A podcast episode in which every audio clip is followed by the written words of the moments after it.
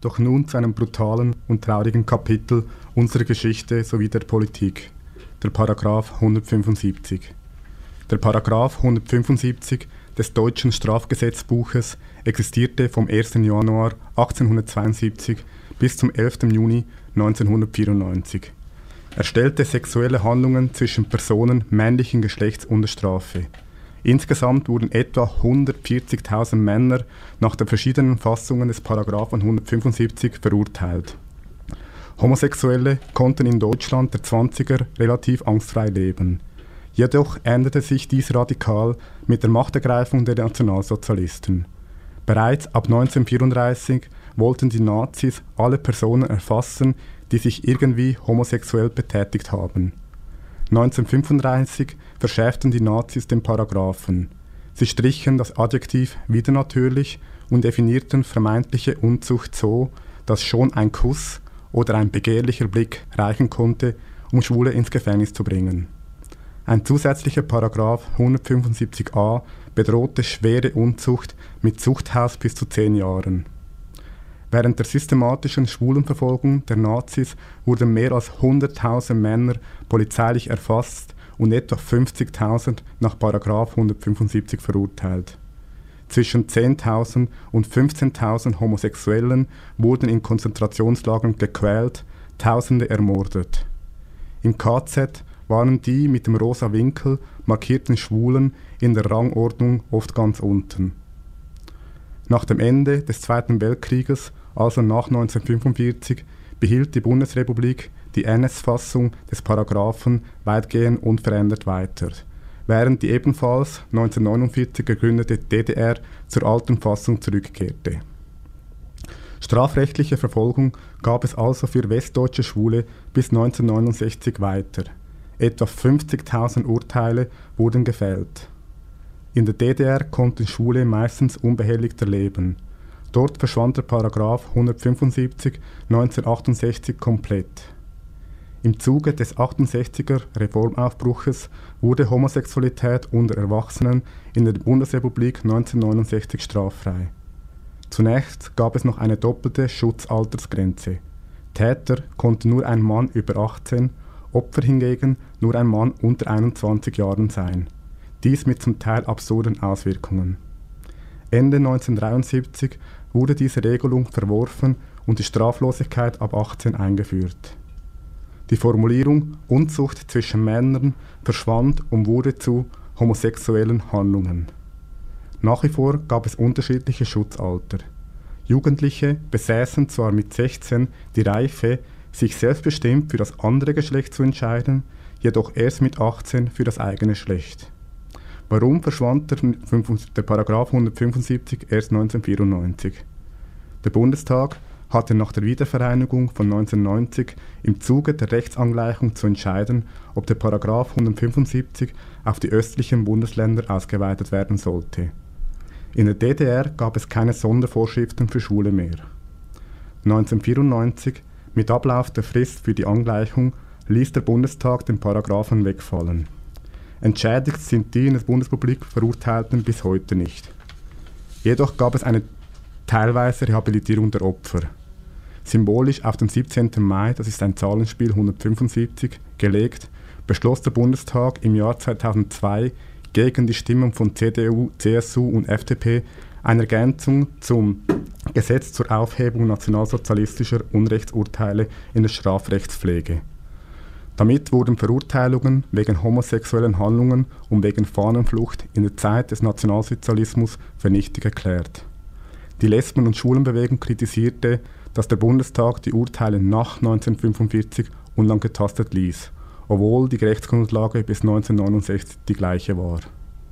Anträge, der Bundestag möge hinsichtlich dieser Urteile die Bundesregierung zur Vorlage eines Gesetzentwurfs für die Aufhebung und die Entschädigung der Verurteilten auffordern, welche die Bundesfraktion Bündnis 90 Die Grünen und die Linksfraktion 2008-2009 im Bundestag einbrachten, wurden von diesen im Mai 2009 mit den Stimmen der Regierungsparteien und der FDP abgelehnt. Am 12. Oktober 2012 beschloss nunmehr jedoch der Bundesrat auf Antrag der Länder Berlin, Brandenburg, Hamburg und Nordrhein-Westfalen eine Aufforderung an die Bundesregierung, Maßnahmen zur Rehabilitierung und Unterstützung für die nach 1945 in beiden deutschen Staaten wegen einvernehmlicher homosexueller Handlungen Verurteilten vorzuschlagen. Initiativen der Bundesregierung blieben ebenso aus wie eine Entscheidung des Bundestages über die im selben Zeitraum eingereichten Anträge der Bundesfraktion Bündnis 90 Die Grünen und der Linksfraktion.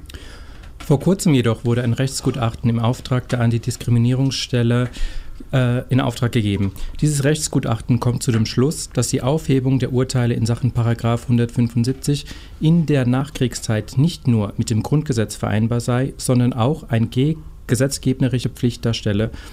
Für die Betroffenen bestehe ein Strafmakel auf der Grundlage einer mit höherrängigem Recht unvereinbaren Strafvorschrift fort, heißt es in dem Gutachten.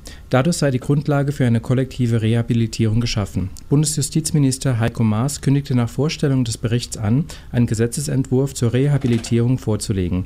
Diese Schandtaten des Rechtsstaates werden wir niemals wieder ganz beseitigen können, sagte der Minister. Der Paragraph 175 sei von Anfang an verfassungswidrig gewesen. Die alten Urteile sind Unrecht. Sie verletzten jeden Verurteilten zutiefst in seiner Menschenwürde. Die Urteile sollten aufgehoben und das Rechtsgutachten dabei berücksichtigt werden, sagte Maas. Das Rechtsgutachten empfiehlt mehrere mögliche Wege, wie eine Rehabilitierung umgesetzt werden könnte. Neben einer Aufhebung aller Strafurteile gehörten dazu kollektive Entschädigungsleistungen, die in Aufklärungsprojekte und Bildungsveranstaltungen investiert werden könnten. Die Aufarbeitung einzelner Fälle sowie individuelle Entschädigungen seien wegen des Aufwandes und aufgrund von fehlenden Akten dagegen ungeeignet. Ja, Elias, äh, ein recht trauriges Kapitel. Trauriges Kapitel unserer Geschichte, aber es, es gehört zu uns, es gehört zu unserer Geschichte, ja. Um das Ganze jetzt so ein bisschen nochmal setzen zu lassen, haben wir jetzt einen weiteren Song eigentlich für, von der Grande Dame, ja, ausgewählt, Marlene Dietrich. Äh, sag mir, wo die Blumen stehen. Das ist irgendwie noch ein Lied, der noch zu, zu der, der Zeit passt. Ich denke, es passt gut zum Thema, ist auch ein Kriegslied, ja. Sag mir, wo die Blumen sind. Wo sind sie geblieben? Sag mir, wo die Blumen sind. Was ist geschehen? Sag mir, wo die Blumen sind. Mädchen pflückten sie geschwind. Wann wird man je verstehen? Wann wird man je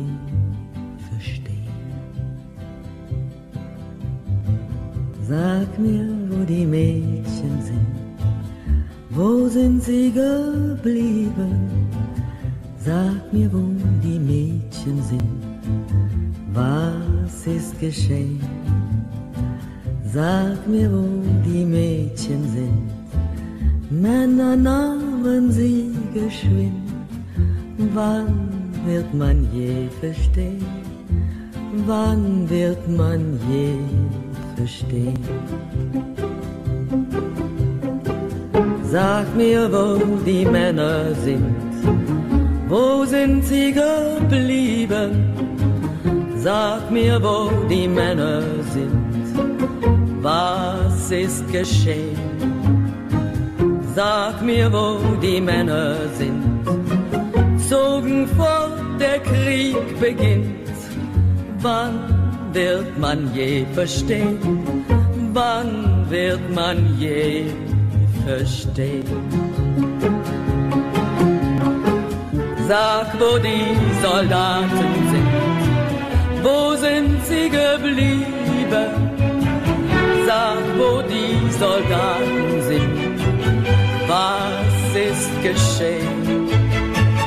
Sag, wo die Soldaten sind, über Gräben weht der Wind. Wann wird man je verstehen? Wann wird man je verstehen? Sag mir, wo die Gräber sind. Wo sind sie geblieben? Sag mir, wo die Gräber sind. Was ist geschehen? Sag mir, wo die Gräber sind. Blumen blühen im Sommerwind. wann wird man je verstehen? Wann wird man je verstehen? Sag mir, wo die Blumen sind, wo sind sie geblieben? Sag mir, wo die Blumen sind, geschehen? Sag mir, wo die Blumen sind. Mädchen pflückten sie geschwind. Wann wird man je verstehen? Wann wird man je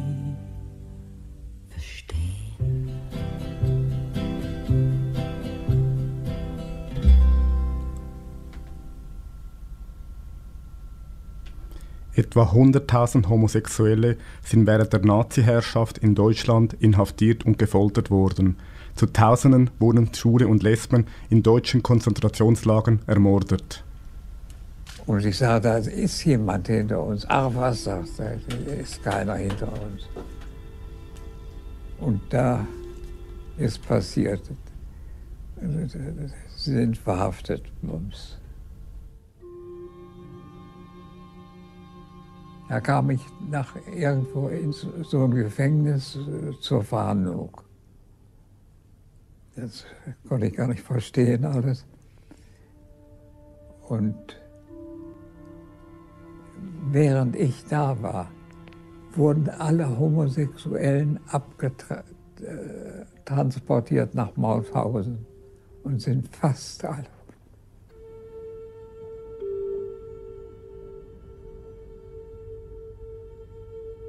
Und dann kam ich wieder ins KZ.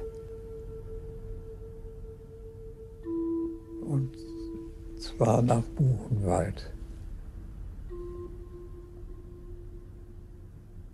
Das war der Trailer des Filmes Paragraph 175.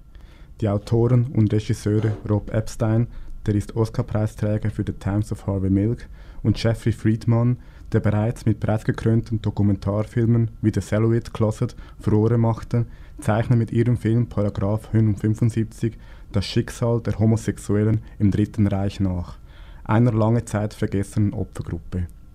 Zeitzeugen der Gräueltaten des Naziregimes stellen sich vor die Kamera ihrem Schmerz. Oft bitter, aber auch mit Ironie und Humor erzählen sie ihre Lebensgeschichten, die von Nichtanerkennung, Ausschließung und dem unbedingten Willen zu überleben bestimmt sind. Der Film gibt so Einblick in die Lebenswege von schwulen Männern im Dritten Reich und dies ohne dokumentarische Bilder aus Konzentrationslagern. Es ist die Vorstellungskraft des Zuschauers, die das Grauen noch intensiver macht.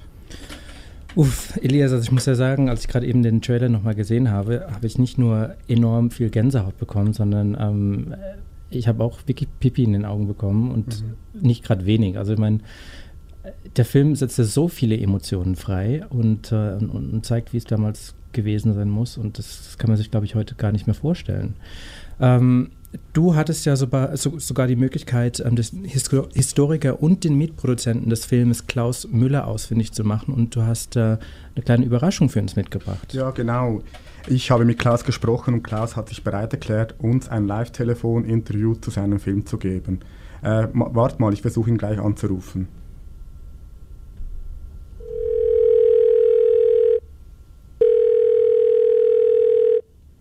Ja, das scheint ja gut zu klappen da bei euch. Genau, ich habe ihn dran. Gut, dann beginne ich. Lieber Klaus, vielen Dank, dass du dich für ein Telefoninterview mit Gay Radio zur Verfügung stellst. Du hast den Dokumentarfilm Paragraph 175 mitproduziert. Der Film erhält, erzählt die Lebensgeschichten von mehreren Männern und Frauen, die von den Nazis wegen ihrer Homosexualität aufgrund des Paragraphen 175 verfolgt wurden. Wie entstand die Idee zu diesem Film? Naja, ähm, der Film entstand ähm, aus meinen Gesprächen äh, über Jahre mit homosexuellen Überlebenden, mit denen ich so seit Anfang der 90er Jahre in Kontakt war. Und ähm, ich in diesen Gesprächen gemerkt habe, dass diese Geschichten sehr unbekannt sind und dass ähm, für die Überlebenden, ähm, dass sehr wichtig war, dass sie ihre Geschichte erzählen konnten. Das, die Situation war ja so, dass, dass sie Zeit ihres Lebens geschwiegen haben. Die Nachkriegsgesellschaft wollte nichts von ihrer Verfolgung wissen. Die Nachkriegsgesellschaft hat ihre Verfolgung äh, ja auch nachträglich gut geheißen. Der Paragraph 175, der 1935 von den Nationalsozialisten verschärft wurde, blieb in dieser Fassung ähm, geltendes Gesetz bis 1969, bis zur ersten Revision in der Bundesrepublik. Ähm, in der DDR ging man zwar auf den Weimarer, die Weimarer Version ähm, des Paragraphen 175 zurück, aber auch dort war der Paragraph noch bis 1968 gültig. Das heißt, man kam aus den Lagern ähm, und schwieg. Die Familie wollte nicht wissen, was passiert ist, die Nachbarn nicht, die Frau. Es, man war einfach sehr, sehr isoliert. Ja, ja. Und es gab nur sehr wenige, die überhaupt noch das Vertrauen hatten, so am Ende ihres Lebens diese Geschichte zu erzählen. Genau. Und irgendwann habe ich mich dann entschlossen, dass die einzige Möglichkeit für mich, um das wirklich auch zu teilen mit anderen, ähm, das Medium Film ist. Ja. Äh, und habe dann die beiden amerikanischen Regisseure, mit denen ich gearbeitet habe, angesprochen und vorgeschlagen, da einen Film drüber zu machen. Okay. Sodass wir die nationalsozialistische Homosexuellenverfolgung erzählen, ausgehend von den ähm, verschiedenen Schicksalen von verfolgten homosexuellen Männern. Ja. Du sagtest, und das wollte ich gerne noch korrigieren, du sagtest ja, es, es werden in der Tat ähm, im Film äh, homosexuelle Männer und Frauen porträtiert. Genau, ja. Der Paragraph 175 war ja vor allem, äh, war also ausschließlich gerichtet auf die Verfolgung männlicher Homosexualität. Umgekehrt ist es natürlich so, dass der NS-Staat äh, weibliche Homosexualität zwar nicht strafrechtlich verfolgte, aber eben ähm, in den Untergrund drückte und lesbische Frauen, äh, auch die, die ganze lesbische Kultur, die sich in den 20er Jahren äh, entwickelt hatte, zurück in den Untergrund äh, trieb und es auch für lesbische Frauen sehr gefährlich war. Okay, okay. Spannend. Äh, ihr porträtiert ja sechs Personen in diesem Film. Ähm, für mich hat sich dann die Frage gestellt, ähm, wie, wie, hast du diese Leute aufgespürt? Wie konntest du sie eben motivieren, am Film mitzumachen? Ähm, mit den meisten war ich seit einigen Jahren im Gespräch. Ich habe sie also immer wieder besucht und habe ihnen dann von diesem Film erzählt. Ähm, du musst dir vorstellen, dass keiner von diesen jemals vorher interviewt worden ist, sicherlich nicht auf Film. Das heißt, es war für sie sehr schwer vorzustellen, was das eigentlich heißen sollte. Ja. Und insofern war es dann eine Vertrauenssache ähm, und haben sie ähm, eingewilligt. Wir hatten auch zwei Absagen, wo äh, im letzten Moment, wo es dann den beiden Männern einfach zu viel wurde.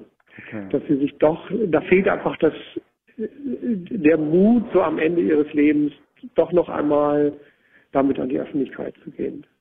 Konntest du auf, auf, auf Akten zurückgreifen von deiner Arbeit am Holocaust-Museum oder mit, wie hat es, wie konntest Nein, die, also, die ähm, Arbeit, ähm, ich habe dann in der Tat, wie du schon sagst, ich habe so seit ähm, 1992, also ein Jahr vor der Gründung, äh, der Eröffnung des United States Holocaust Memorial Museums, angefangen für das Museum zu arbeiten und zwar zunächst einmal zu diesem Thema. Also ich habe äh, Materialien herangeschafft für die Dauerausstellung, die die Verfolgung von Homosexuellen dokumentieren, also Fotos, aber auch Texte und Biografien.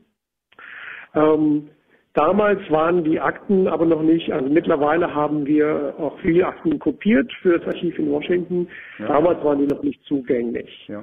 Ähm, sondern da war, war es eher das Netzwerk von deutschen Historiker, Historikern und Historikerinnen, ja. ähm, die ich sozusagen durch meine Forschungsarbeit kannte und die mir dann geholfen haben, das in Gang zu bringen.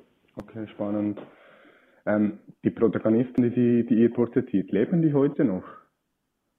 Nein, es sind von all denen, die im Film ihre Geschichte erzählen, äh, lebt heute niemand mehr. Heißt das auch, es gibt zurzeit keine bekannte Überlebende des Holocaust, also homosexuelle Überlebende?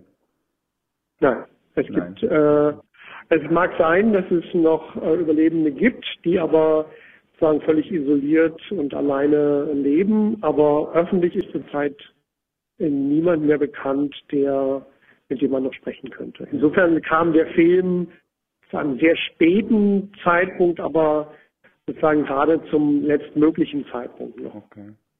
Hat sich dein Leben durch die Produktion des Films irgendwie geändert? Ja, es war schon, die Arbeit hat drei Jahre gedauert an dem Film. Ähm, und das war natürlich eine sehr intensive Arbeit für mich, weil ich in der Interviewsituation mich sehr weitgehend auf die sehr, sehr verschiedenen Männer ähm, einlassen musste und auch wollte, damit sie überhaupt ihre Geschichte erzählen konnten. Das heißt, es ist mir schon sehr nahe gekommen und ähm, ist eben insofern zu einer sehr, ähm, ja, zu einer Erinnerung geworden, die immer auch mit mir ist, sowohl im Guten wie im Schlechten. Also weil auf der einen Seite ist das Elend, ähm, über das sie berichten, halt schon sehr schwer zu ertragen und gleichzeitig ist es ermutigend zu sehen, wie sie sich durchgesetzt haben. Denn es sind Überlebende. Es sind ähm, Männer wie Frauen, die es trotzdem geschafft haben, noch ein Leben aufzubauen und die von einem ungeheuren Mut und, und einer Durchsetzungskraft natürlich auch zeugen. Genau. Also insofern ist beides so in mir als, als, ja, als Erinnerung, als Wahrnehmung. Das heißt, den nötigen Abstand, den du haben müsstest, das gelang dir nicht immer, den professionellen Abstand. Nein, für die Interviews äh, gab es keinen nötigen Abstand. Im ja. Gegenteil, man kann kein, äh, man kann kein Interview machen, wo jemand äh, aus einem Leben, aus seinem oder ihrem Leben erzählt und man sich als Interviewer sozusagen in eine sichere Distanz bringt. Also zu ja. diesem Thema geht das nicht. Geht das nicht. Sondern man muss dann tatsächlich sich öffnen und auch sich den Emotionen, auch dieser Konfrontation öffnen. Weil man hat ja den Interviewten, ähm, das ist ja ein Vertrauensvorschuss, den ja. Genau. sie gemacht haben. Sie ja. haben gesagt, gut, wir machen das Interview und dann möchte ich, als, möchte ich aber meine Geschichte auch erzählen. Ja. Und Sie haben bestimmt, wo wir Sie interviewt haben und wie Sie Ihre Geschichte erzählen. Und es gibt ja auch eine Szene äh, mit dem französischen Überlebenden Pierre Seel, der mich dann fünf Minuten anschreit. Ja. Und das war eigentlich das einzige Mal, dass man diese Wut, diese unglaubliche Enttäuschung spürte, ähm, die er gegenüber der Menschheit empfand und ähm, dieser Ungerechtigkeit. Und das war für mich natürlich sehr schwer auszuhalten, aber es war gleichzeitig seine Wahl, die ich unterstützt habe. Das war das einzige Mal, dass er das sicher zeigen konnte. Ja, ja. Diese, diese unglaubliche Wut und Enttäuschung. Ja, klar. Ich, ich habe den Film das erste Mal an einem queerfeministischen Wochenende gesehen, als junger, bewegter politischer Mann. Ich musste nach Beendigung des Films weinen, ich war geschockt. Ähm, hast du ähnliche Reaktionen beim Publikum erlebt?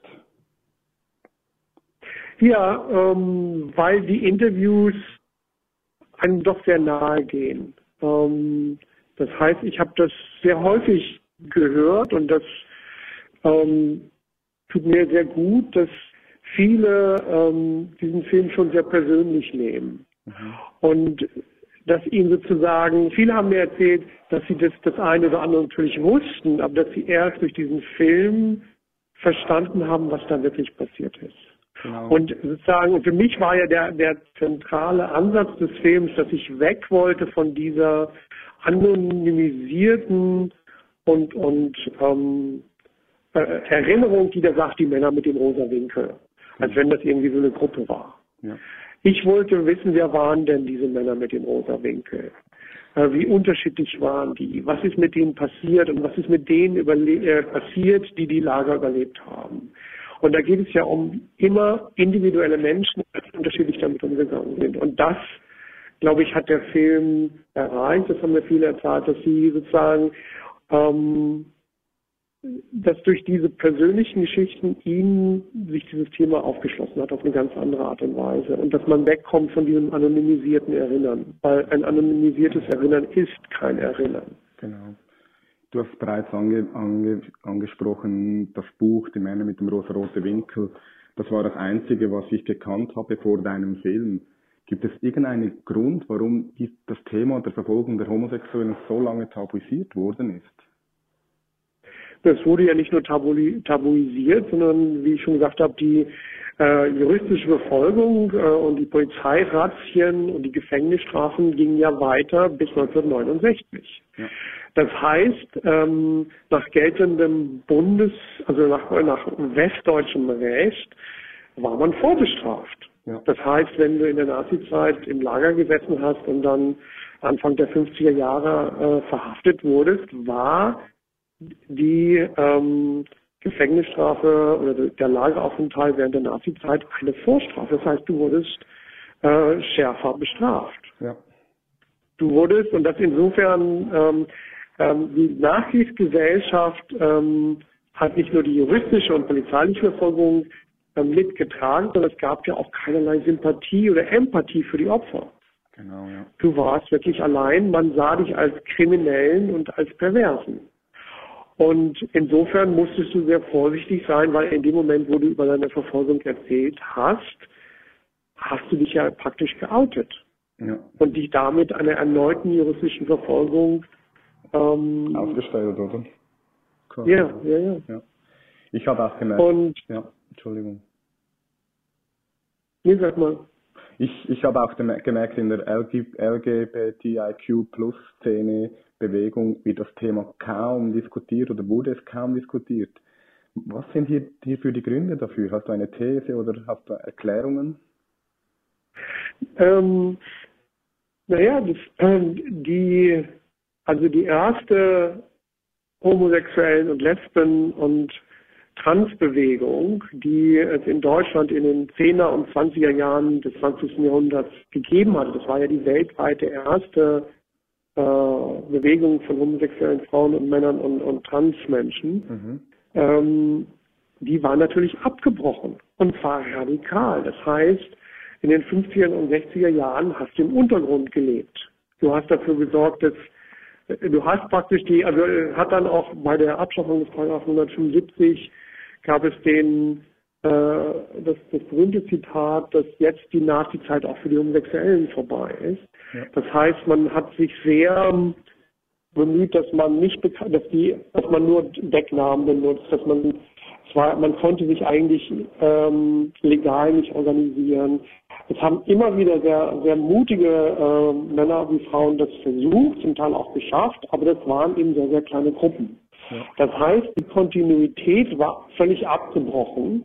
Und insofern, ähm, als dann die zweite ähm, äh, homosexuelle Lesben- und, und Transbewegung so 69 ähm, wieder Fuß fasste, gab es sehr lange keinen Rückblick äh, auf die Nazi-Zeit, außer in diesem anonymisierten Denken über die Männer mit dem rosa Winkel. Also es gab da keine Nachfragen, wer war das eigentlich? Wie viele waren das eigentlich? Und kennen wir die? Und wo sind die? das hat sehr lange Zeit gefehlt, weil man einfach viel zu schwach war als, als Bewegung, als, als Gemeinschaft. Und insofern hat man natürlich auch von der Mehrheitsgesellschaft, denke ich, einen Impuls übernommen, dass das nicht richtig ist, dass das nicht relevant ist. Das dauert ja und es ist insofern jetzt auch nach wie vor ein Problem. Da hat sich zwar vieles zum Guten geändert, ähm, aber auch die Museen, die Gedenkstätten, die eigentlich professionell die Erinnerung an das, was in den Lagern passiert ist, aufrechterhalten sollen und ähm, einem Publikum eröffnen sollen, haben ja sehr lange dazu überhaupt nichts gesagt und nichts okay. dokumentiert. Ja. Das führt mich direkt zu meiner nächsten Frage. Es gibt ja verschiedene Opfergruppen bezüglich der Verfolgung durch den Nationalsozialismus. Haben sich da andere Opfergruppen gegenüber einer Wiedergutmachung von Homosexuellen gestellt oder wie war da der Umgang der verschiedenen Opfergruppen? Ähm, naja, die, die Homosexuellen wurden ja auch von anderen Opfergruppen ähm, als eigentlich Opfer, sondern eben als, als Kriminelle zum großen Teil gesehen. Das heißt, in der Lagehierarchie waren Homosexuelle aus verschiedenen Gründen doch sehr weit unten.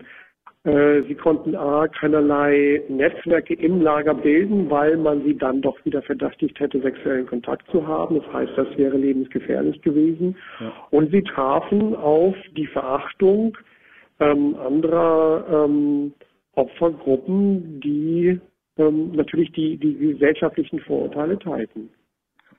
Und das war nach dem Krieg, wurden Homosexuelle eben auch in den Opfergruppen von jeglichen Kompensationen ausgeschlossen, auch ganz zielgerichtet und, und ähm, ganz offen. In dem Moment, wo bekannt wurde, dass du zwar im Lager warst, aber verurteilt war, wurdest unter Paragraph 175, hat man dich da rausgeworfen.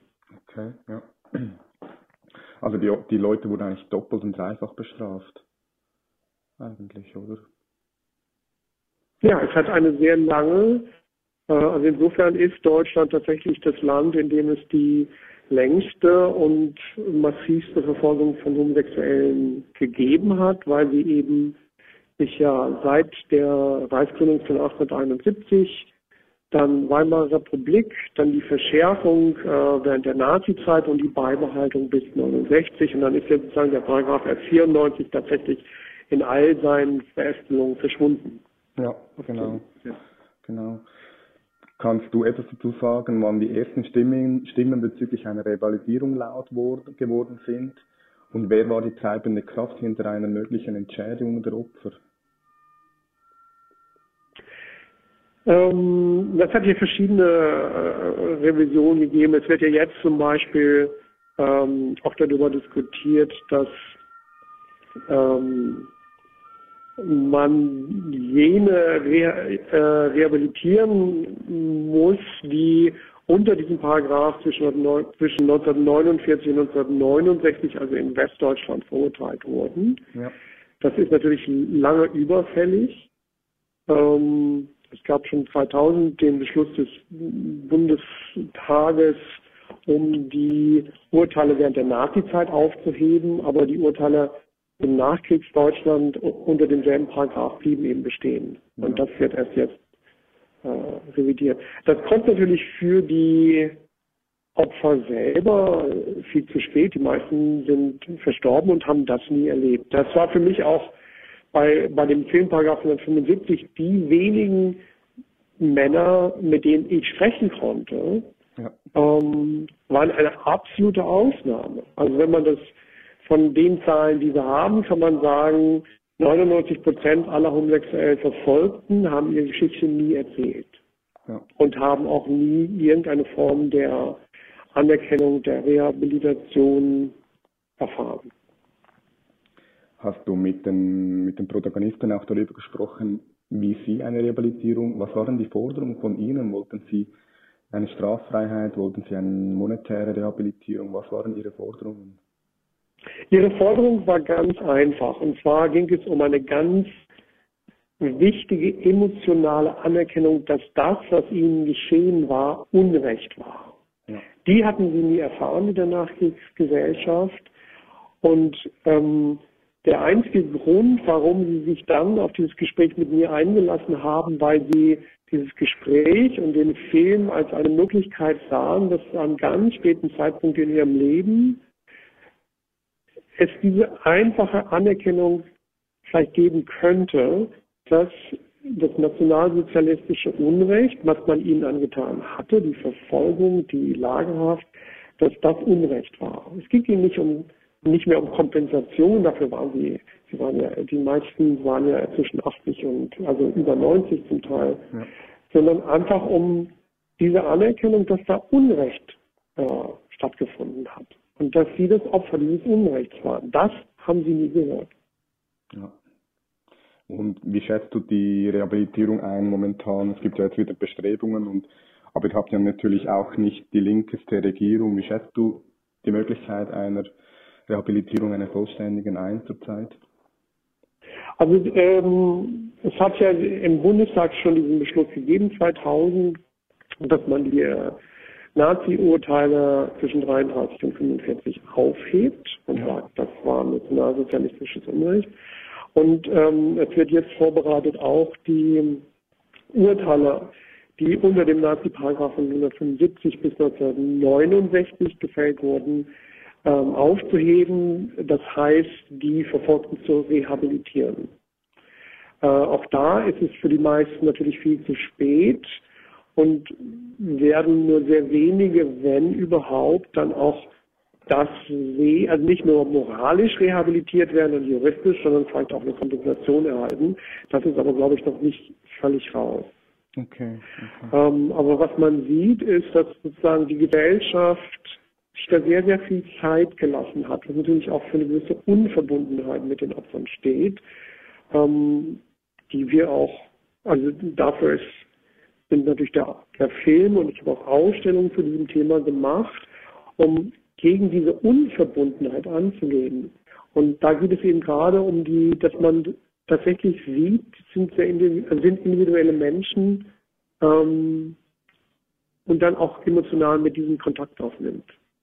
Ja. Dann ist, glaube ich, diese Unverbundenheit jetzt schwieriger um einzuhalten. Gut, wir müssen langsam zu einem Abschluss kommen. Äh, lieber Klaus, gibt es noch etwas, was du unseren Zuhörerinnen und Zuhörern auf den Weg geben willst? Ähm, ich glaube, was ähm, gut, der Film ist natürlich eine gute Einführung. Ähm, ich glaube, was ich äh, gerade jetzt deinen Zuhörern vielleicht mit auf den Weg gebe, der Film, die Ausstellung, die Bücher, die auch jetzt zu diesem Thema erschienen sind, sind sozusagen nur ein ganz kleiner Teil. Das heißt, es wird auch und, und sind ja auch sehr, sehr spät gekommen. Das heißt, in dem, was wir wissen über den, die Nazi-Verfolgung von verschiedenen Gruppen, spielt es eben nach wie vor nur eine sehr marginale Rolle. Ja. Und ähm, es wird sehr schwierig sein, um dieses Thema in Schulen, an Universitäten und auch in Gedenkstätten dauerhaft ähm, festzuhalten. Das heißt, es wird immer wieder ein neues Bemühen geben müssen, damit diese Geschichte nicht wieder äh, in der in der Senke verschwindet. Und äh, das, glaube ich, muss von allen von uns getragen werden. Das heißt, wenn wir selber keine historische Solidarität entwickeln mit den Opfern, dann sehe ich eher schwarz und denke, dass diese Geschichte irgendwann auch wieder verschwindet. Okay. Dann vielen Dank, lieber Klaus, für das persönlich interessante Gespräch und ich wünsche dir noch ein schönes Wochenende. Das wünsche ich euch auch. Danke dir. Tschüss. Tschüss. Ich möchte gerne noch erwähnen, dass der Film bereits 2000 erschienen ist. Er ist heute auf allen marktüblichen Anbietern als DVD erhältlich. Holt ihn euch, er ist Pflicht. Es war ein absolut spannendes Interview, was du mit Klaus Müller geführt hast gerade eben. Ähm, hoffen wir, dass sich die Geschichte niemals mehr, aber auch wirklich niemals mehr wiederholt. Denn Homophobie, Transphobie, Biphobie sowie Faschismus und Rassismus haben in unserer Gesellschaft absolut gar keinen Platz. Und ganz besonders nicht hier bei uns in gayradio.ch.